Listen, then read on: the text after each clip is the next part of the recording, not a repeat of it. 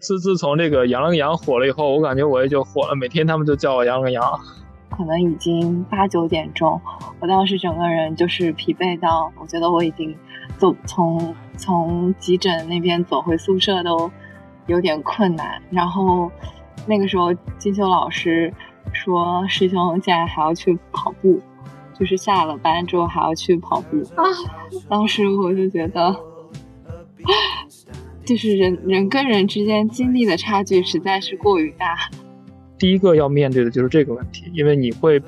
随时随地的就看到患者突然病情加重，人就要不好了，你需要随时把这个消息跟患者家属告知，然后他会告诉他们这这个其他的家属，这就是在急诊有的时候不得不面对的一个现实，也是可能很多人新来的时候触动最大的事情。急诊是一个能让人很快成长起来的科室，也是一个相对来说很全面。呃，很救急的一个科室。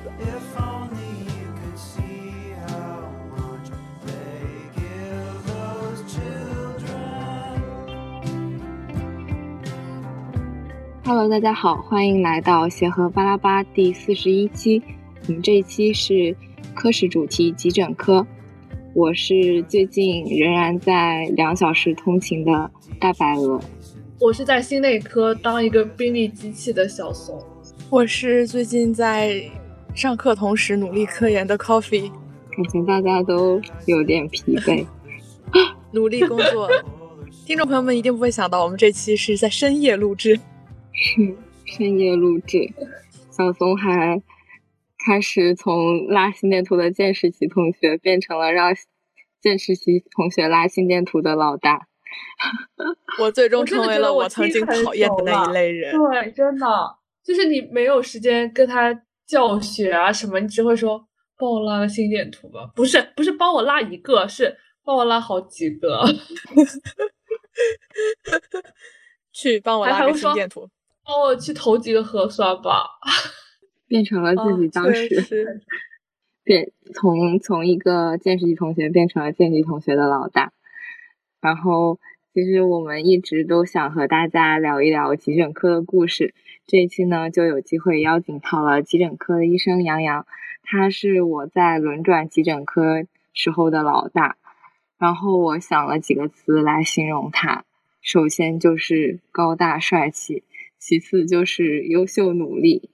然后可以，因为他当时是我在转急诊抢救室时候带我的老大，所以就是带着我在急诊升级打怪，然后体会了急诊的丰盈。嗯，这一期我们能够很很开心邀请到杨洋师兄，然后欢迎师兄的到来。呃，大家晚上好，大家晚上好，非常荣幸能参加我们的这个节目。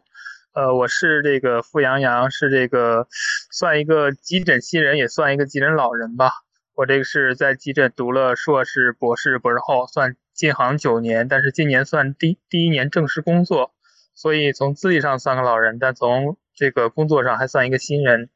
欢迎师兄，欢迎师兄，哇，欢迎师兄！可是我们是一个播客，不能贴图片的那种。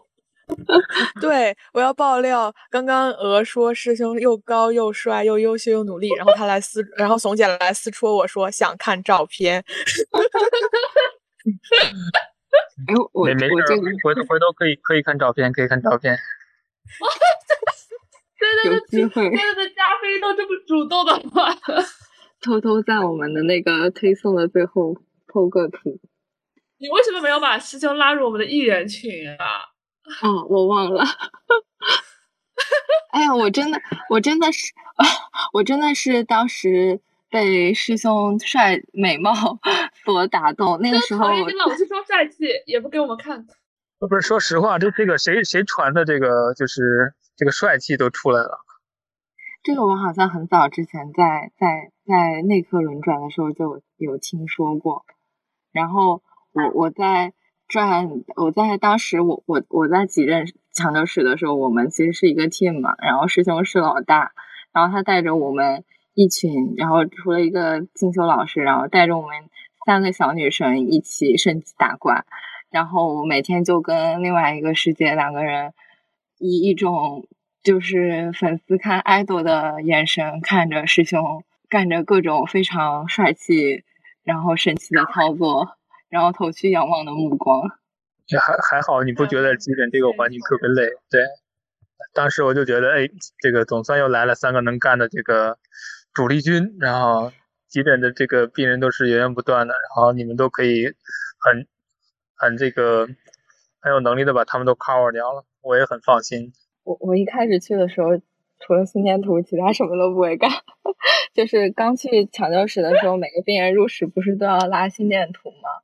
然后。冯姐，你知道吗，就是我就是除了除了心电图，其他什么都不太会。然后包括跟呃新的病人进来，可能家属需要去谈话、签字啊这些，然后我当时都不会。而且我不怎么会医患沟通，那个时候我才刚进临床，呃小半年。我唯一觉得我能 cover 的事情就是 拉个心电图，然后。每一个病人，不管是不是我的病人，进来的时候，我都会特别主动的说：“来，我帮你去拉心电图。”怪不得呢，怪不得当时觉得你很努力啊。那我们回到回到原来这个话题，就是师兄为什么一开始的时候会选择急诊科呢？嗯，这个应该算是一段就是抛不开的缘分吧。对，其实其实我们这个像我们学急诊的很多人，第一时间都不是嗯。报第一第一专业就选择急诊嘛，就原来就是因为一开始觉得急诊就属于那种一开始大家对急诊了解并不深嘛，然后就觉得急诊这个就是呃病人又多呃又乱又没有自己的专业，对急诊一开始了解都不深，所以大家很很少会第一时间去选择急诊。但是随着你这个了解多了以后，你发现急诊还是一个很有魅力的学科，也是一个能真正体现一个医生这个最基础能力和素质的一个学科。所以就是在后来这个自己慢慢接触多了以后，发现急诊还是一个，就是你从这个我们嗯当时第一年学医开始，到我们本科呃就是本科五年上课结束这段时间，发现就是呃急诊能运用到你所学的所有知识，对，包括任何犄角旮旯的知识，它都可能会涉及到。所以急诊相当于一个很全的、很全面的一个科室，但是同时呢，它又需要你在最短的时间内。把你这些知识呢，给它就发挥出来，识别出来，所以急诊就属于一个相对来说，我感觉是永远就学无止境的科科室。当然了，医学本身就学无止境，因为它接触的面太广了，而且需要你反应的速度也很快。所以的话，我觉得急诊这个科室的魅力就在于，它确实在于你能救别人的急，在很多就是患者就是你把他那个最用最短的时间内把他痛苦解除掉，确实能得到很多患者的尊敬。但是就因为这个时间确实很急诊很匆很忙，所以就是也会在另一方面就是让人很疲劳，是急诊的魅力所在，也是急诊的这个就让人有时候不太适应的地方。就像你们刚是来急诊的时候，就是你接触的很多这种患者，啊，就是呃都属于很急，但是有时候呢，对患者来说他并不会感受到这个东西，所以在急诊的话就就需要这个年轻大夫很快的去成长起来去。去帮这个病人解释呀，还有帮安抚家属啊，这些工作都需要我们这个年轻大夫很快的去上手。急诊是一个能让人很快成长起来的科室，也是一个相对来说很全面、呃很救急的一个科室。我现在好像突然比较能理解为什么会就是因为我是全科的研究生嘛，为什么会让我在刚上临床小半年之后就去急诊科了，就是。确实，我是在急诊，就是成长的是最快的一段时间。不管是医患沟通，还是见识到各种各样，嗯，比较常见，然后也比较呃紧急的一些这种临床的情况。我记得我刚刚去的时候，就是那种昼夜颠倒，对于那种急诊科的夜班特别的不适应。就是就是白天，嗯，可能比如说明第二天是夜班，那我前一天的。白天又睡不着，然后到了晚上又极度的疲惫，然后下了夜班之后又是白天，然后就是昼夜颠倒的这种状状态。师兄一开始有这种就是作息混乱啊这些情况吗？嗯，其实每个在急诊工作的人呢，都多多少少会有一些这种作息混乱、昼夜颠倒的情况。呃，先简单说一下目前急诊的工作模式吧，因为很多急危重症患者都发生在晚上，嗯。这种病的突发性和不确定性就决决定了急诊呢每年需要全年二十四小时都在岗，所以作为急诊人呢，这高频的值夜班呢是一个急诊的常态。目前大部分急诊的值夜班模式呢，就是白夜下休的这种模式，而长时间的夜班工作呢，经常会给急诊医生的身体带来很大的负担。你比方说会出现这种生物钟紊乱呀、内分泌失调的情况，常常会出现一些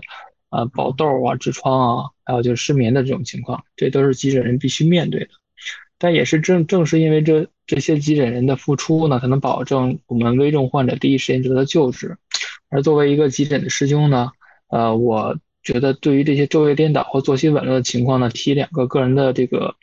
呃小建议吧，可能能缓解这些这些作用副作用。比方说，一个是加强身体锻炼，另一个是加强那个急诊的业务学习。因为昼夜颠倒的很多是因为急诊压力太大了，然后是嗯晚上经常会失眠，或者是这个夜班完了以后，第二天白天很难能睡着，这我觉得都是因为急诊工作压力太大引起的。而适度而规律的锻炼呢，就可以很好的缓解压力，保证你的睡眠质量。呃，同时另一个方面，就加强急诊业务的学习呢，能保证我们再次面对这些危重症的问题的时候，能够快速有效的处理，保证着工作质量，同时也能缓解我们在急诊的压力。这两点呢，可以保证我们呢，就是，呃，尽可能的降低急诊这些长长期夜班对我们个人健康的影响。也希望呢，大家就是在急诊的工作中呢，能更好的这个照顾照顾到病人，也同时照顾到自己。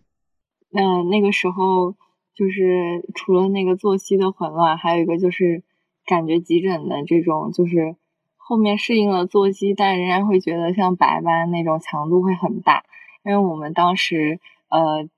呃，第一个月还好，第二个月我记得我们我们那个 team 里面人就比较少了，然后可能一个白班下来，你你最多的时候可能要接手里会有十个病人，然后我就觉得我白天整个工作强度会非常大，而且这种这十个就是他能进抢救室，一般都是有一些指征，然后都是比较重、比较急的一些情况，然后我就记得那个时候。可能下了下了白班，其实下了白班有的时候已经挺晚了。我记得有一次，我好像我们我们组好像是有一个病人做了那个床旁的血滤，但我当时是对这个东西很陌生。然后我记得师兄跟我们，所以当时就问了师兄，师兄就跟我们 team 里面的几个几个人一起分享了雪绿的知识。我记得那天讲下了班，然后讲完小讲课。之后可能已经八九点钟，我当时整个人就是疲惫到，我觉得我已经走从从急诊那边走回宿舍都有点困难。然后那个时候金秋老师说师兄竟然还要去跑步，就是下了班之后还要去跑步啊！当时我就觉得，就是人人跟人之间经历的差距实在是过于大，我可能。生下来就只能做一只臃肿，对臃肿的白鹅。宿舍瘫着。嗯，这这个其实这个跑步这个习惯是我跟一个师兄学的，因为当时也就是，呃，原来自己也是下完班以后特别疲惫，但是有一个原来有一个就是呃我的师兄叫孙峰哈，他就是整个人特别有活力啊，整个人就是天天除了上班之外，他还坚持锻炼。他就是每天精力你就感觉很充沛，然后我就跟他晚上呢跑过一两次步以后，发现哎，跑步真的可以使人第二天就是感觉更有精神，尤其是你这个经过一段时间长跑以后，白天的压力也就能释放出来了。所以从那儿开始以后，我基本上也就喜欢上在这个，尤其是当天很疲劳的时候，跑步可以有可以让你虽然是你的身体累，但是能让你反过来放松一下自己，而且这种放松是放松的相对比较。比较彻底的，因为你在跑步，尤其在跑到你很疲劳的时候，你可能就忘掉所有东西了。你你只想着是歇一会儿啊，等你真的跑步，比如跑了一小时以后，你整个人就就就松下来了。这种情况下，你反而会晚上能休息的更充分。所以跑步这个习惯，我觉得就是只要你跑上它以后，你可能就喜欢上它了。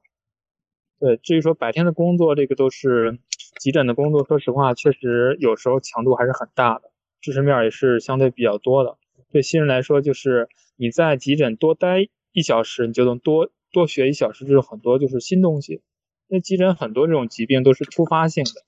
呃，你就没有办法预料到你下一个病人是什么样，所以就是你也就没有办法提前把你的知识预习一下。他来的时候，你就发现来每个病人都是让我们学到一个新的东西。对，因为人和人都稍微有点不一样，所以各个各个呃新来的病人都是能让我们学到一些新的东西。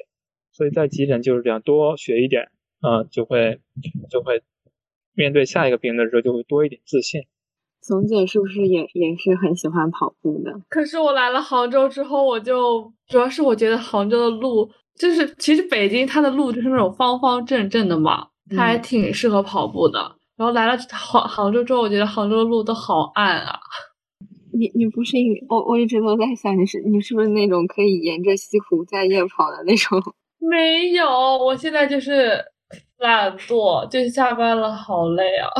是，这也是我当时特别佩服师兄的一点，就是我感觉白班的强度在很大的情况下还能够去跑步，但这么这么听说来，就其实跑步本身还是可以，就是释放掉压力，然后缓解掉你精神上的那种嗯紧张和整整个疲惫的一个状态。我感觉就是你的你你的那个。怎么说？只要你一旦迈开了这个腿去跑步，你跑完绝对是很爽的。但是问题是，有的时候就是迈不开这一步了。比如现在就想躺着，对，比如现在就想躺着。其实我我刚接触急诊是，哎，是刚来协和那边，当时好像还没有开始见习的时候，急诊不是会有那种做志愿者的嘛？当时就会去晚上的时候去做志愿者，就穿着那个马甲。去那边，然后我当时对急诊的印象就是，就是对，就穿着马甲在那里，就会有人问什么那些自自助机怎么用啊，抽血去哪里抽啊这些问题。我当时的一个印象就是，就是导医，对对，类似于导医。对我当时的印象就是，为什么急诊室这么乱？因为我当时好像我记得还有人就是躺在那个过道里面。偶尔可能有对急急诊室在原来不限制这个陪护家属的时候，因为很多就是一个病人可能有三四个家属，外地的可能会带着行李都来了，所以就是急诊显得很嘈杂。但是后来这个开始限制陪护家属跟不许带这个呃，比方说这个床啊，还有就是很大的这种这种座呃座椅的时候，急诊的环境就慢慢就好起来了。哎，那师兄可以跟我们说一些在急诊遇到的比较有意思的故事吗？嗯，急诊的有意思的故事就是好玩的事儿特别多吧，因为急诊就是你会碰到各种各样的人，对，然后碰到各种这个呃有意识清楚的，有意识不清楚的，对，然后像意识清楚的还好，基本上都是正常对答。你碰到很多意识不清楚的时候，经常把我们当服务员啊，帮我们在网上点菜啊，还有就是。大晚上，比方说你这个在抢药室碰到这种意识不清楚的时候，经常会说一些特别让人呃想想笑的话，想笑的话嘛。你就比方说一个这个这个健忘病人，或者这个晕倒病病人了，你在在床旁的时候，你会问他你在哪儿啊？他说我我来吃饭来了。对，然后你问他你你这个多大了？他就会问说给我来盘什么什么菜，然后你就特别特别想笑。但对这些病人来说，他本来就不清楚，你也没有办法，所以就是特别好玩。嗯，在我印象中呢，急诊中记忆最深刻的一件事呢，是在急诊第一次面对突发死亡的这个事件哈。当时我还是一个急诊的小副班，充当的角色也就是当时大白鹅充当的角色，就是收收病人，然后做心电图、写病历。呃，就是记得一天白天呢，我我们组呢收了一个十六岁的小男孩，当时这个小男孩还在上初中。因为反复发热一年呢，在其他医院都没有查到病因。当时呢，我负责这个小男孩的病历书写，与这个小男孩当时聊的就是沟通的比较多。呃，这小男孩还是挺坚强的，对未来还充满了希望，觉得就是我治好了以后还要这个赶快回去上学，还要考试。当时呢，大家老师跟我们说的就是，虽然现在目前那个发热原因不明确，但很可能就是个血病，以后很不好。但当时呢，我当时还有个小副班，当时。这个经验也比较少嘛，然后也没有没有意识到这句话的这个到底是什么意思。呃，当时白班下班了以后呢，我们交班结束以后，我就跟那个小男孩重新这个加油打气，说告诉他你别害怕啊，我们这儿这个会好好帮你治的，一定一定能战胜病魔，回头去上学的。当天晚上我记得我下班回到宿舍，呃，我们这个夜班的值班大夫就给我发了个微信，说这个小男孩晚上突然心跳骤停就去世了。当时呢，那个我在宿舍直接就人有点懵，也很难接受一个这样年轻的患者，在没有查到病因的时候突然就去世了。也这件事呢，也使我充分嗯意识到呢，急诊的这个患者病情有时候会变化的很突然，有很多的不确定性。同时也意识到这个生命真的很脆弱。也是这件事呢，就是一直就是呃提醒着我，就是让我们在后续呃让我在后续学习中呢，一直就是呃更努力的去学习，希望就是我们这个。学的这这些知识能帮助更多的人，能挽救更多这个人的生命。我我是我是就是刚刚师兄说的那个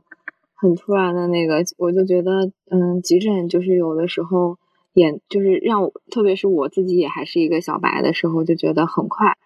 然后有一些病情的变化很快，但是同时也让我就是能看到很多病情的好转也很快，就是这也是急诊让我觉得。嗯，有很多惊喜的一个地方。然后我刚刚其实也想分享一下，就是因为师兄刚刚分享了他那个第一个就是去世的病人，然后我就也想到了我的第一个就是写死亡记录的那个病人。嗯，那个就是也是我就是第一次写死亡记录，然后也是我第一次就是几乎就是在就是在那个床床旁就守着他。我记得。就是他是一个脑干出血的病人，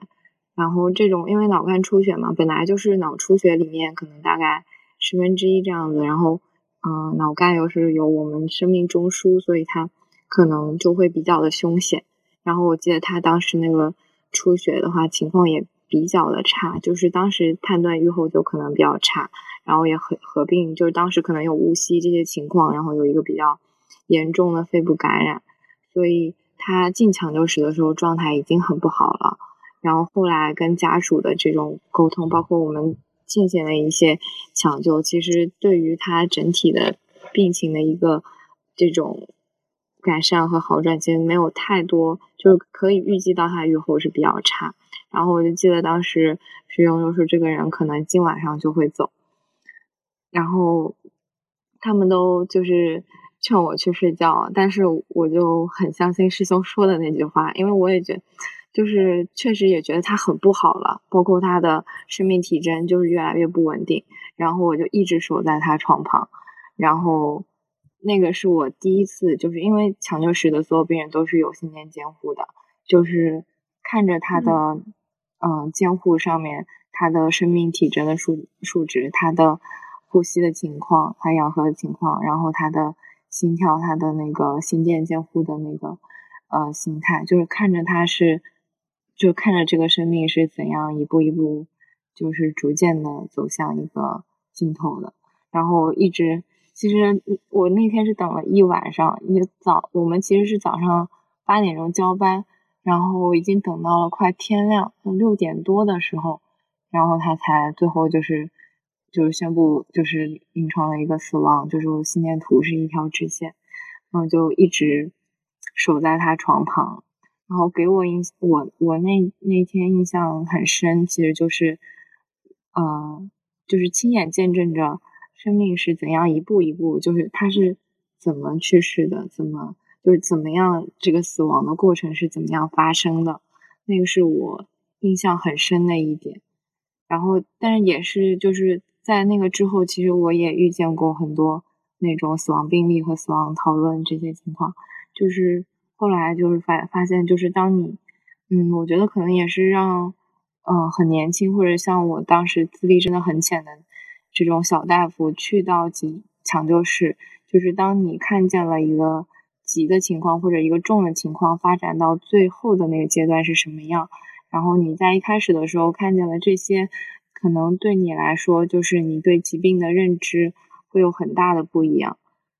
嗯，因为可能我们平常见到更多是健康的人群，或者是在门诊啊，或者在嗯普通病房见到的都是一些没有那么重的，但是在抢救室又在急诊，你可以看到一些最危急和严重的那种，就是疾病发展到一个急或者是最末端最重的那种情况下是怎么样的，甚至是他。怎么走向死亡的过程，然后你就会对很多疾病又有了一个新的认知，这个是我当时一个挺深的感触。对，确实是，就是对很多这种嗯，新接触急诊的人，第一个可能面对的就是死亡，因为急诊像抢救室，基本上每天我们都会面对这种死亡的事情，而且就是你很难去，就是特别不想面对的，就是向患者家属去交代他将要去世这件事情，因为本来这个死亡就是一件很痛苦的事情，但是我们需要在很短的时间内让家属接受这个事实。这就是特别急诊特别苦恼的事情，因为很多人就是家属不认为病人就会今天晚上出事儿啊，或者今天晚上突然人就会去世。但是呢，我们凭我们的这个判断标准或很多这种临床的这个指征呢，就可以大体上预判到患者很差。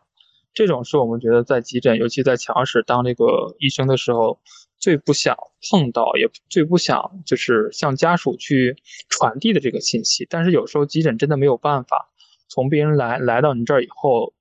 你从你的临床上初步判断，再加上经验上，呃一些一些基本上可以判断患者预后的时候，就我们会不得不在短时间内必须向患者去交代这些事情，因为他可能在这个嗯病人即将去世前的这段时间，他还可能家属还有很多事情去需要去做。所以就是我觉得我们急诊就是有时候会会没有办法，但是也必须应该去做这些事情。这我觉得是就像每个来急诊来来这个呃进修也好，还实习和见习也好，新新同学来说，第一第一个要面对的就是这个问题，因为你会随时随地的就看到患者突然病情加重，人就要不好了，你需要随时把这个消息跟患者家属告知。然后他会告诉他们这这个其他的家属，这就是在急诊有的时候不得不面对的一个现实，也是可能很多人新来的时候触动最大的事情。我感觉急诊就是病情急，处理也很急，然后然后就需要很强的一个沟通能力吧，去和患者的家属进行沟通。而且我记得之前之前不是有出过一个。急诊杀人的那个案件吗？嗯，是在一九年还是二零年？一九年一九年底十二月份吧。对，嗯，疫情前记得。对，然后当时朋友圈的医学生还疯转了一下，但是对于就是医疗圈以外的那些人，感觉大家也没有什么感触。我我当时转发，我当时也转发了，然后我本来以为就是。我会觉得说，可能这是一个就是医疗群体内的自害，然后，然后转发之后会发现，其实还是有挺多人关注这这件事情，但是他们可能的认知只是会觉得这是一个很恶性的事件，嗯，但是他们可能没有很办法很真实的了解到急诊医生所背负的那种压力，就是他一方面又面对着很急很也很急的病症，然后可能会一一个非常不好的预后。一方面还面对着要和患者家属进行沟通的这样一个状况，所以吧，就是其实我觉得，我就一直就觉得急诊医生他们非常的累，然后非常的辛苦，然后真的非常的，就选择做急诊医生是一件很很有勇气以及魄力的事情。我觉得也很酷哎，哎，确实，对。然后其实像嗯，就是刚刚冯姐说的那个，我觉得那个其实主要是像那种病人他反复的去看，但是。可能门诊和病房都没有去没有办法解决他的问题，所以急诊又不会就不能拒绝病人，所以可能急诊只是就是矛盾被推到了那个位置，就更多的可能背后它是医患的矛盾，它并不是就是急诊一个呃比较特殊的一个那个矛盾点。然后刚刚想到那个医患沟通，我想起来在急诊会遇到很多让我觉得很。就是我觉得我以前从来都没有想象过的事情，比如说，就是说，呃，不是我们一个病人进了抢救室呢，一般他都需要去谈话签字，因为需要去跟送他来的这个人沟通一下病情，然后大概的跟他说他可能后续需要有哪些治疗和操作，然后需要知情同意。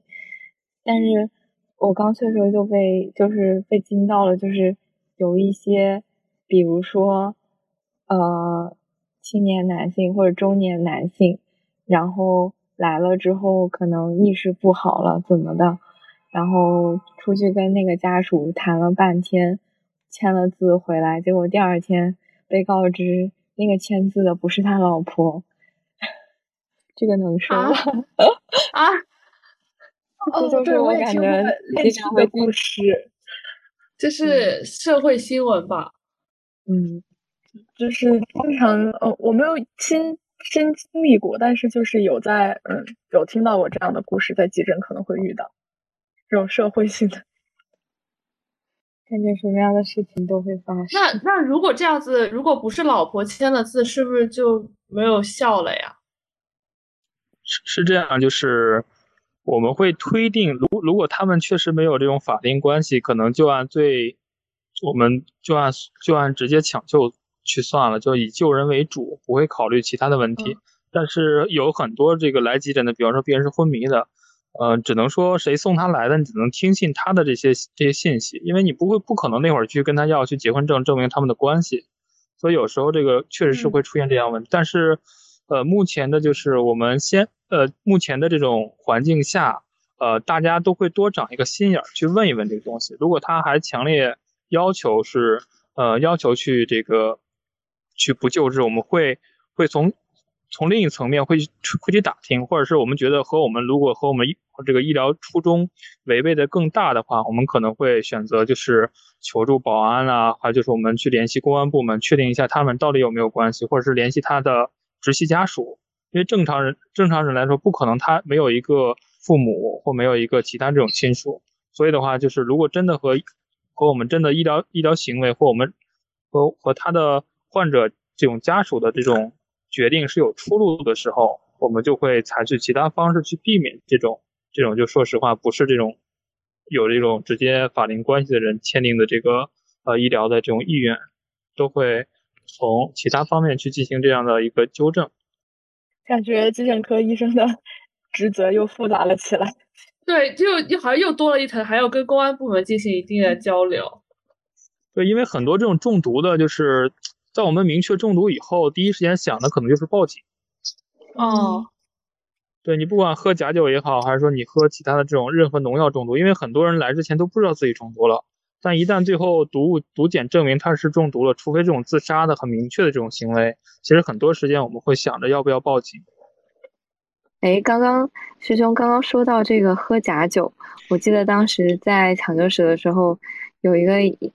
让我感觉还嗯挺就是挺挺吃惊的一个事情，就是原来就是喝了假酒然后中毒的这些人，我看他们竟然会用针灸来给他们解毒。然后想让师兄和我们分享一下这个里面的这个原理是怎么样的呢？嗯，其实那个是这个假酒一般是甲醇中毒嘛，甲醇中毒的话，就是正常的治疗方式是可以用乙醇去去治疗，但是它并不是单独用乙醇，是一般是乙醇，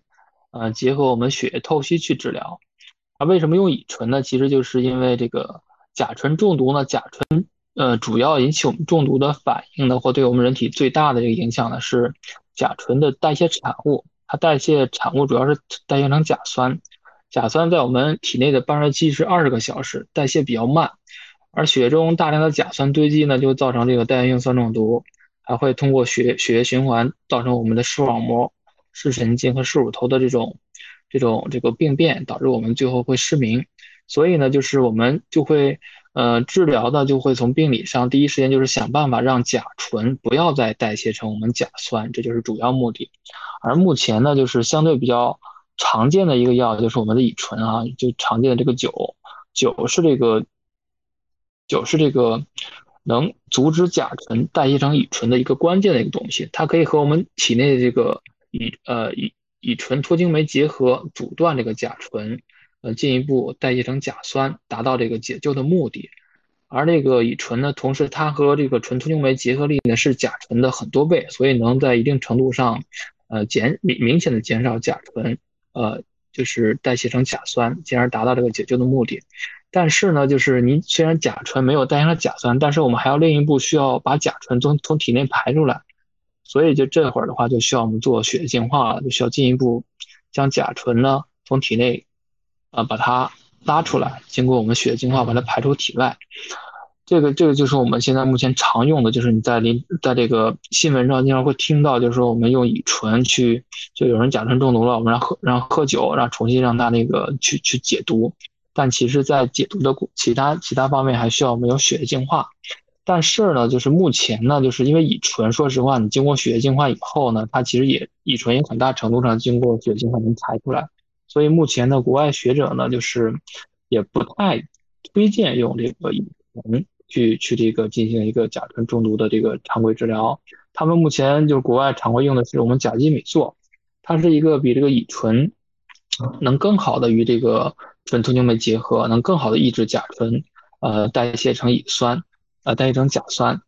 所以呢就是呃目前呢外国外呢常规用我甲基米唑，但是呢因为很多医院甲基米唑不常备，所以目前的国内呢。就是我们最容易得到的这个药呢，还是我们乙醇，所以目前就是国内常规用的，呃，或呢或者是我们普遍用的还是乙醇加上血液净化去治疗。当然了，还有其他对症治疗，比方说这个纠正单一酸中毒，还有就是保证气道这种其他这种对症治治疗，都是我们治疗这个呃甲醇中毒的一系列综合治疗的一部分。啊，那我大概听明白了，就是其实优选的是这个甲甲比唑联合一个血液净化，但是因为这个药物的这个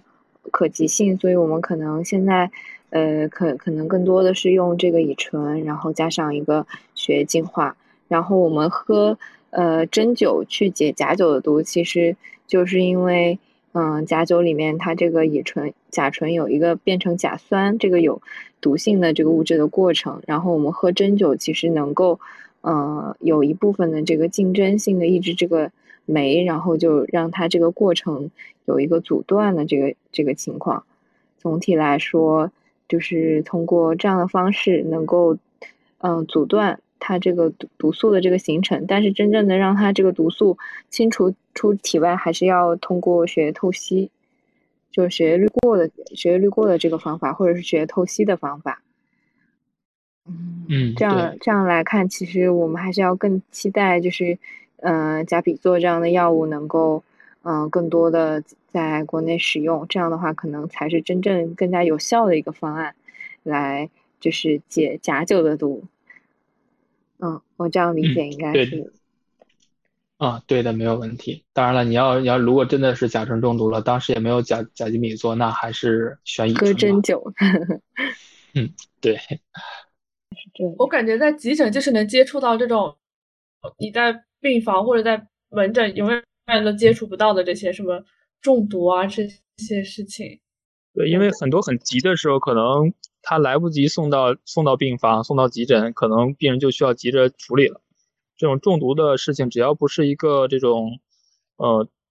特别治疗周期很长的，很多人都在短时间内其实就已经治愈了。你就像有很多在我们这个急诊大晚上，一直在凌晨五六点的时候，很多人就会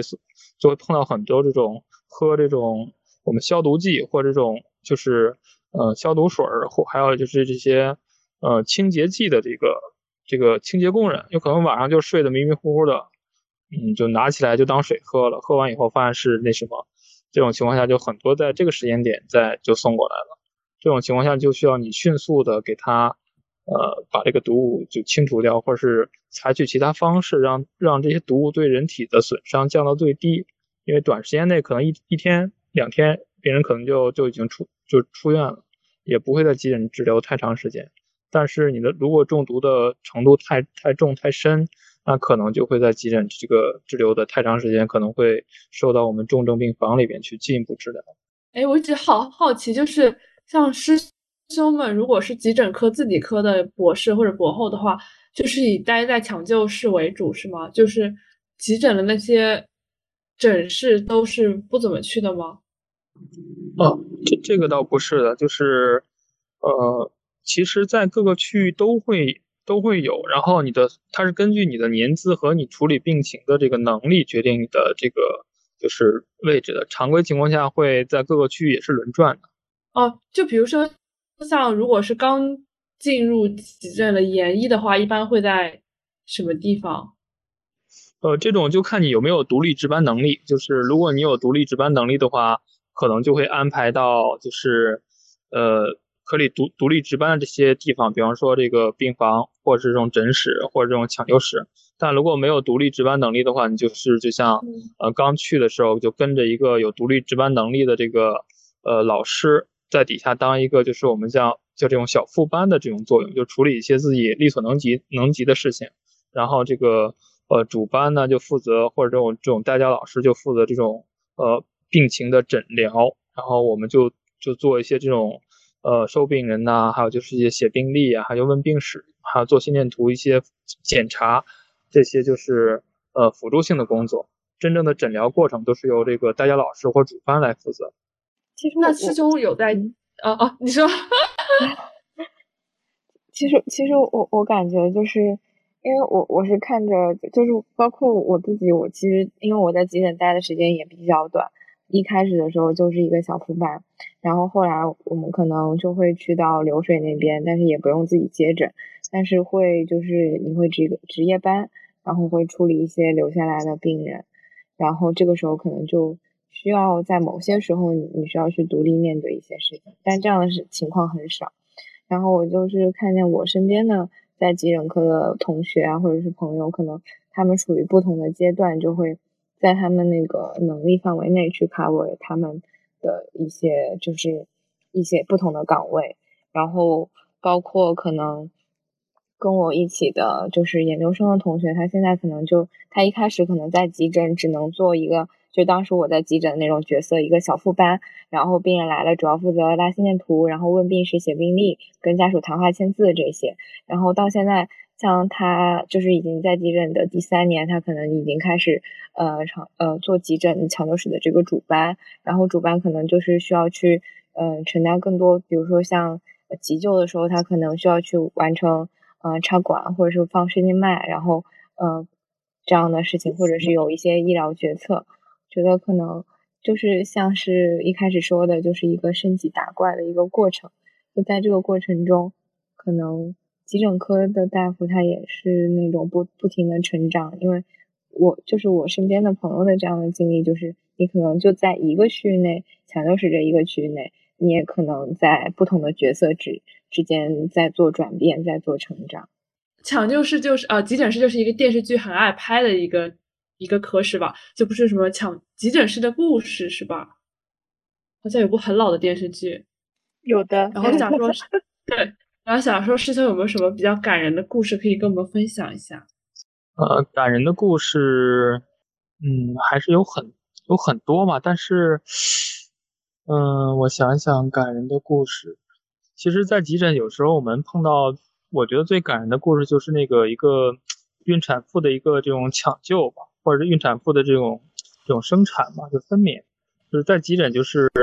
呃，其实你很很少能看到在急诊抢救室这个就是我们孕妇直接分娩的。但有时候如果就是患者来的很急，他分娩过程也是很急的情况下，在急诊是可以碰到的。就是在急诊这个环境，其实我们大部分情况下碰到病人都很重。就是你很很很少会碰到这种，呃，有一个新生命在你诊室诞生，或者在你的这个病房诞生这个过程，这就是让我们觉得，呃，还是，呃，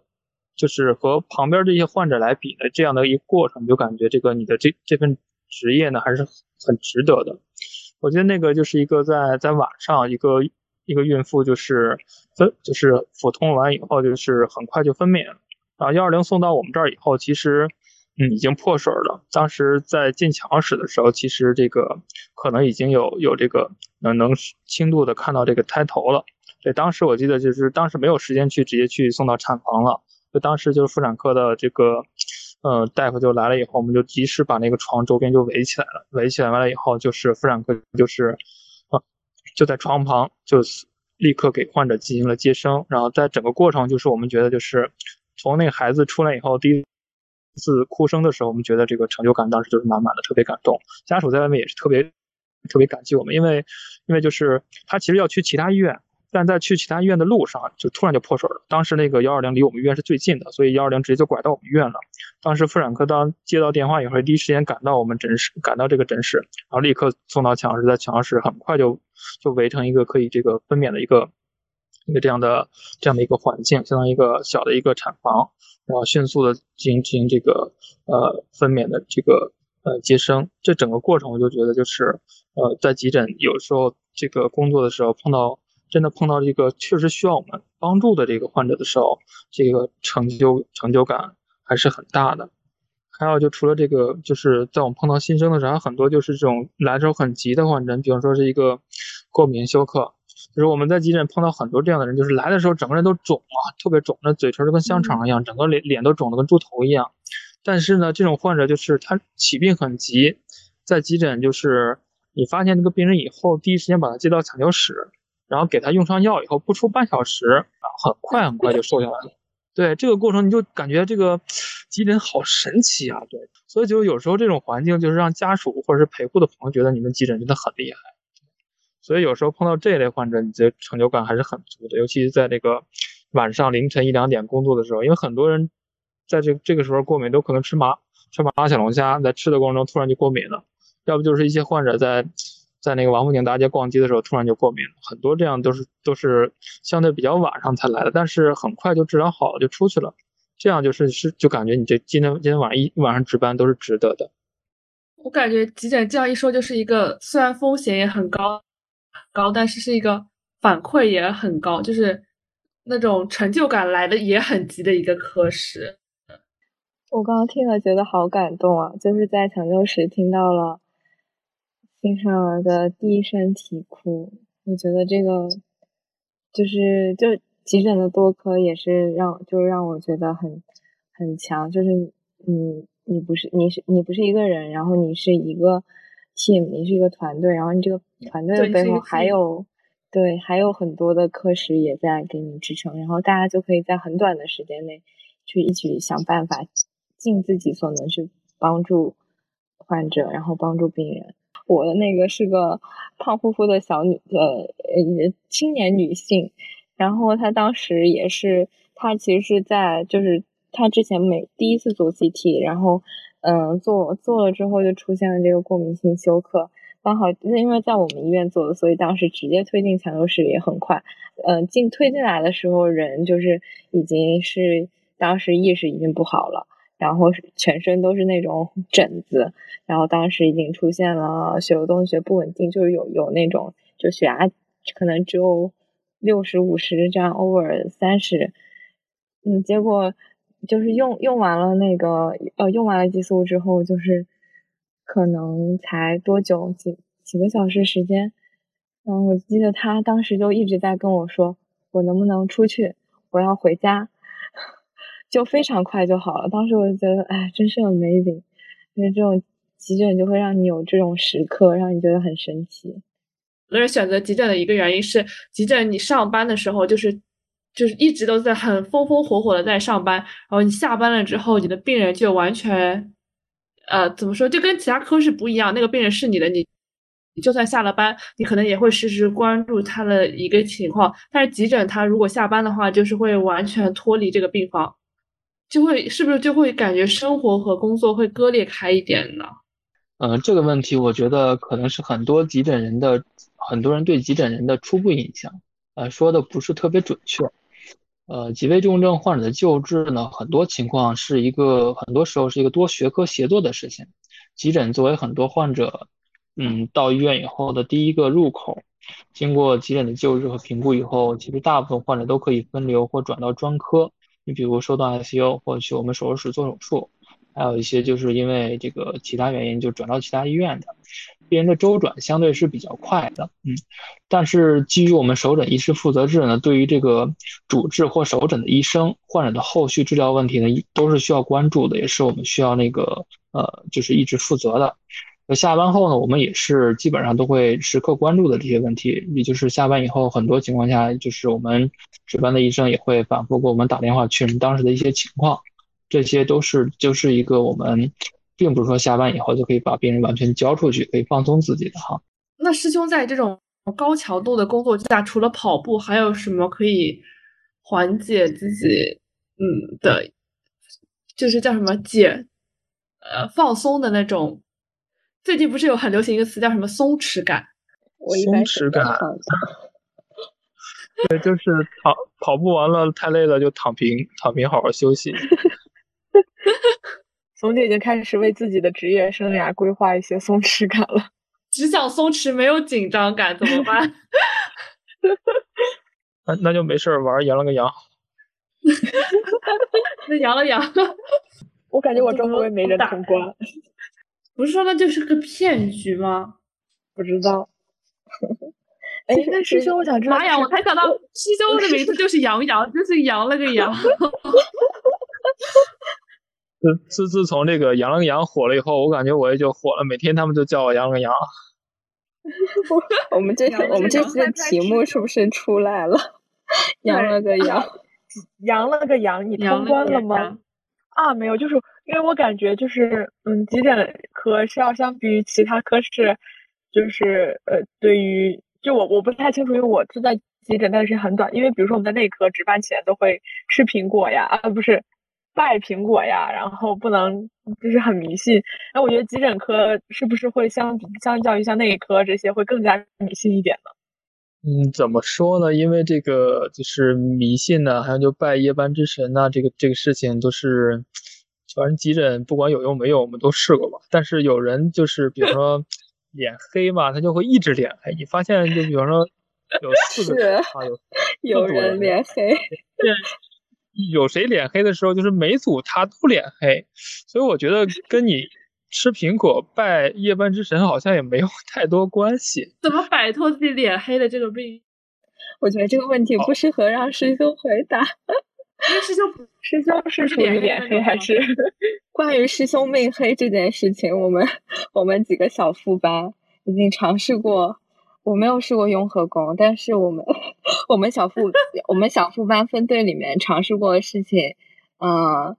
不限于呃苹果，这是最基础的，然后护身符，然后师姐去雍和宫拜了拜，然后我们会集体进行一些仪式，呃 白白班和夜班前的仪式，但并不能扭转师兄命黑这一点。师兄，哎，师兄是什么时候开始发现自己命比较黑啊？发现别人命太好的时候，我就发现自己命太黑了。会不会跟师兄排当师兄小副班的时候，那个人就开始？哦，好，好像也没有关系，因为这个东西就属于，呃，谁也没有办法预料到你下一个病人是什么样的，所以就是有时候吧，就是你病人多了，你就就只有只有大家更忙一点，但是有时候也没有办法去。去说这个今天晚上别人都不来啊，或者是这也不太现实，对，所以后来大家也就是命黑就命黑，就接受就行了。我我一开始的时候，因为我刚去的时候，我就是跟着师兄嘛，就是做小副班，所以我也不知道那个就是这个算是命黑吗？但直到我呃之后，因为有一次调班嘛，就是大家可能因为呃有一些事情就别的。别的小小分队，别的 team 就别的主班底底小副班想跟我调班，然后我就有机会跟过两次别的主班，然后体验了一下夜班 的平稳，就是是因为急，我觉得急诊可能确实会有那种就是会有不一样，就有的时候可能今天晚上就是特别忙，就是病人突然来很多，然后有的时候就是没什么病人，很平稳。就一方面可能跟就是呃包括呃总总值班就是他去做判断什么时候需要进病人，但有的时候确实就是病人很多，然后也很重，然后我就有幸体验过两次别的主班的夜班之后，我就觉得可能真的是师兄命比较黑，我们的每个夜班都似乎更加充实而精彩。这这个也没有办法辩解，这能怎么办呢？但是确实能攒到很多，就是经验嘛，就是遇到的病例，其实很多很有意思的病例，也都是在急诊那个时候攒到的。所以我还觉得觉得还是挺幸运的，我也是能跟着师兄一起转。哎，现在就很想念急诊的时光。我很想问师兄，就是怎么做到在这种很忙的情况下，还能跟你的小弟小妹教学呢？因为我现在每天都只想让我的小弟小妹给我拉心电图，但是已经没有空，感觉跟他们多教学，就是那个你自己就已经处于一种很烦躁、很烦躁、很烦躁的情况下，感觉老让他们干活吗？也不太好，是不是应该跟人家教学一下？但是感觉自己已经干不完活了，也没有时间跟他们教学。嗯，其实急诊来的病人，其实每一个都有每一个的特点。在这种情况下，其实你每一个病人来了，其实你都会对他诊断有自己的一个这样的思路吧？对，对于很多这种新来急诊来说，就是因为他们可能都没有没有没有见过啊，或者是像这种特别急救的情况下，可能只有他们在急诊的时候才会见过，可能这辈子只有这一两次机会。所以在这种情况下，我觉得对于一些特别典型的这种病例，或者是特别就是他以后工作中会遇到的病例的话，还是就是需要给他们讲清楚的，因为呃，因为他们可能在急诊。只待这一两个月，所以碰到这种特别典型的话，还是需要让他们好好记住。哪怕你碰到了，下次不会处理，也知道去问谁。我觉得这样是他们在急诊，就是轮转也好，还是这种见习也好，最应该学到的东西。其实我我是真的觉得，就是还是因为就是病例总体来说会遇你遇到的很多，然后很。呃，比较多，然后病情也比较复杂，确实我在急诊也是就是成长最快的时候。当然，我也会经常就是作为一个勤学好问的好孩子，我主要是我也会经常的发问，就是比如说像那种大家其实白班也都很累了，但是就是你只要你只要愿意问，就是师兄就就是会给我们小讲课嘛，然后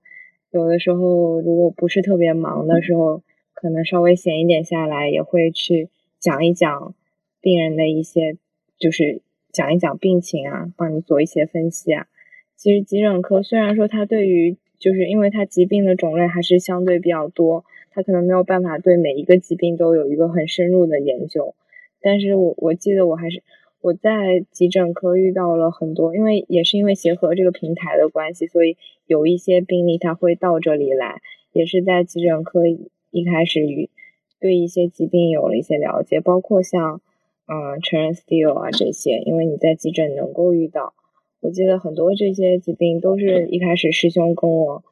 就是可能大家没有那么忙的时候，然后闲下来就讲一讲，就是建立了我对这些疾病一开始的一个认知。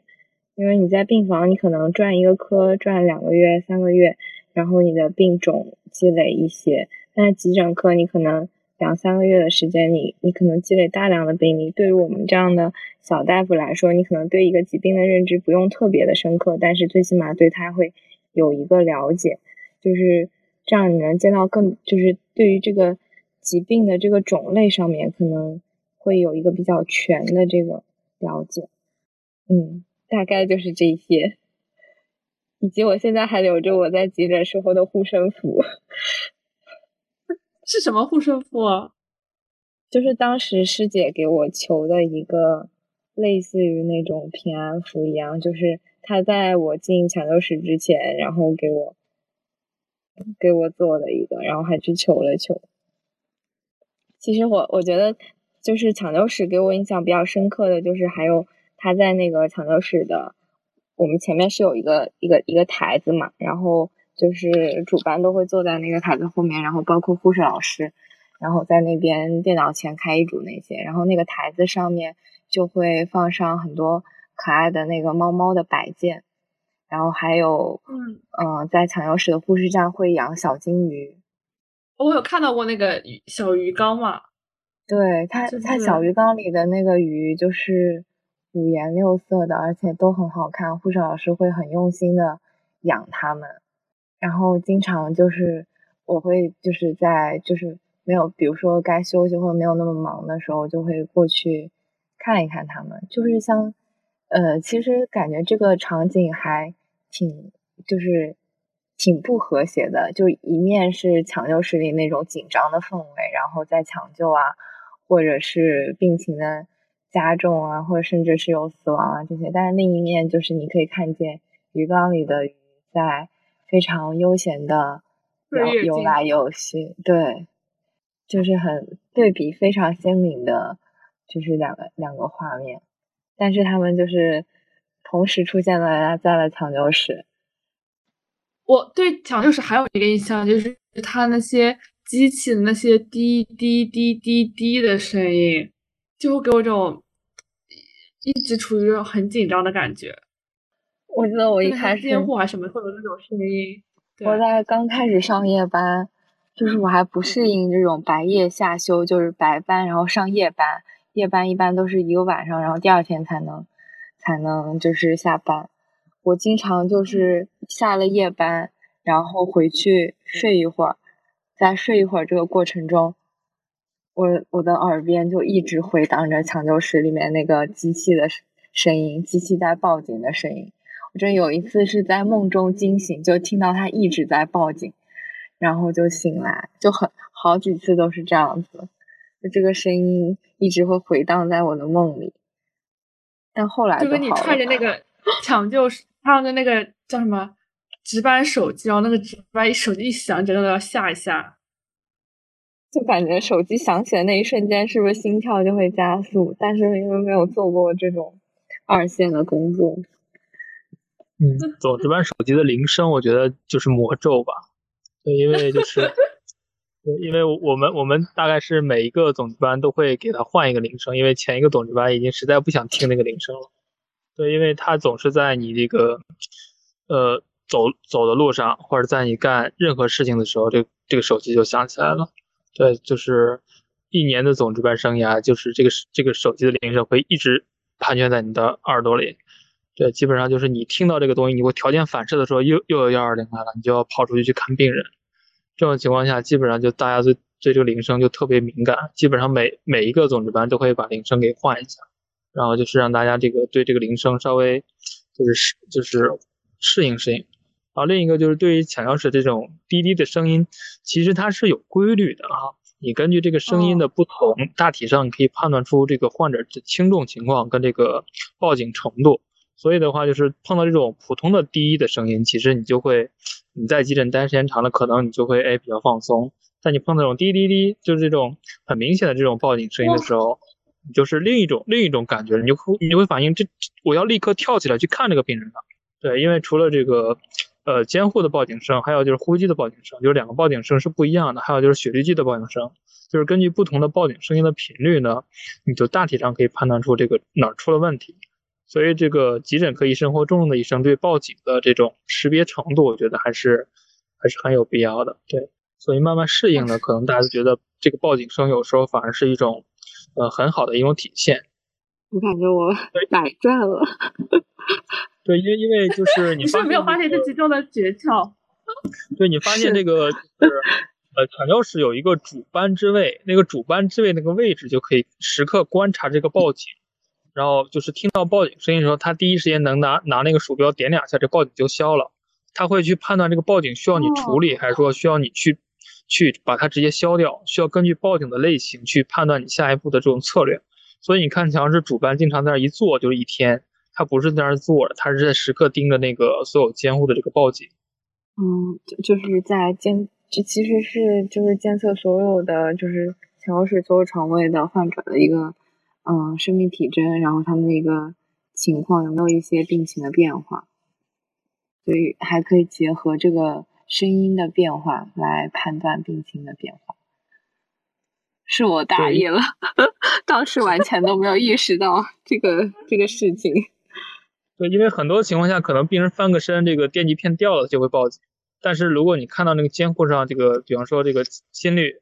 呃，还有就氧合，还有这呼吸都是平稳的。它的电心电那一块就消失了，你就就感觉是这个它没有没有没有问题，整个就是有误触发或者这种电极片掉了，你就会跟护士说，它电极片是不是掉了，帮忙贴上。对，如果就是你发现这个就是这个心电的报警和它的止氧都下降了，那可能这个病人就出了问题，会第一时间跑过去看病人是哪里出了问题了。所以就是根据不同的报警和这个整个监护和你的整个监控的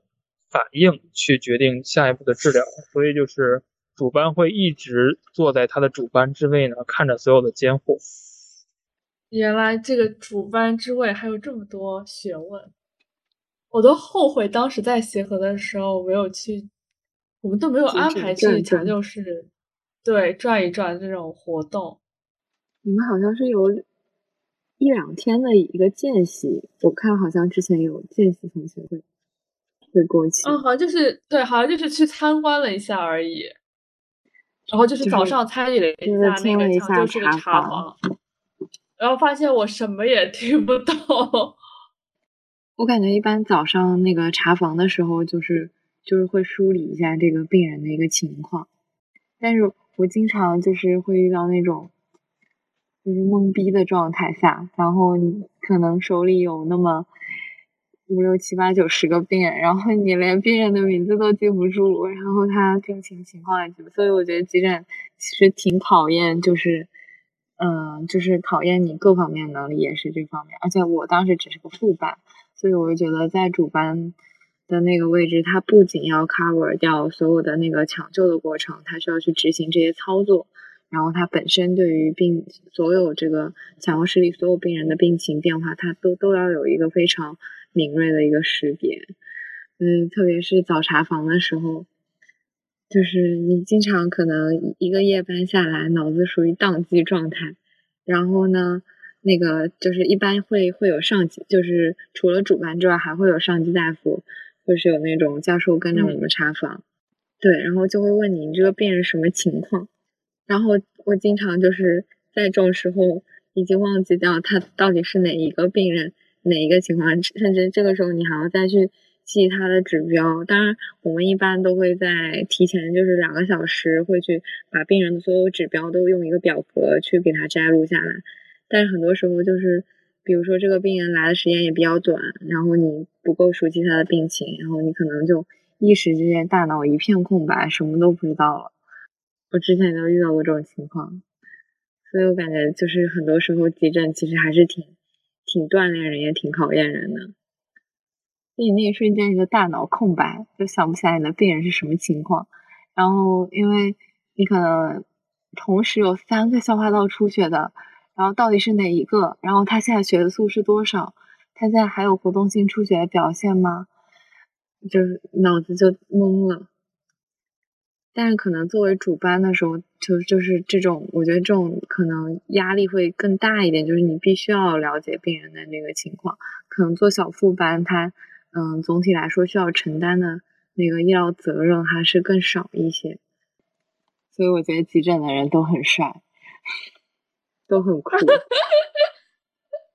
又回到了，又 call back 回到了一开始的话题。对。嗯，原来我的帅是这种帅呀，就是那种充满着知识的 帅。对，就出场的时候背后是带着那种灯光和效果的，是。但是如果师兄觉得他以为他师兄可能觉得他更想要那种肤浅的帅，可能可能可能都有吧。我们要是为了为了说明这件事情，可能需要后期在我们的。推送里面 PO 一下师兄的照片，吸一下粉，然后我们为我们下一步的涨粉。是不是每一个上我们节目的嘉宾都是需要一定的叫什么帅气才能上我们这个播客？我们是有颜值门槛的。是的。要要要不要收收个尾？就这样收个尾，想想吗？嗯，差不多了吧？我觉得大家都要休息一下，上班好累。好呀，我感觉师兄不会录完播客还要出去跑步吧？嗯，没有没有，现在已经挺晚的了，明天还要上班，明天没法跑了。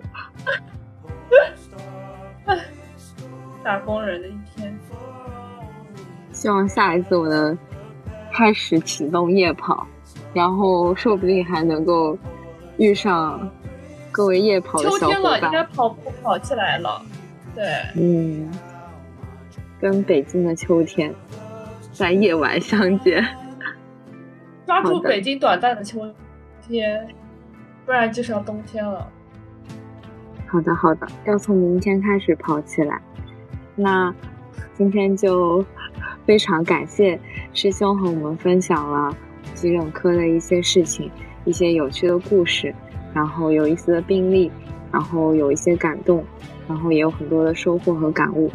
然后我们就期待下一期，或者是以后能够再次邀请师兄回到协和八八八做客。然后跟我们继续分享急诊风云。然后谢谢师兄，那我们这一期就到这里。好，谢谢师妹，拜拜拜，拜拜。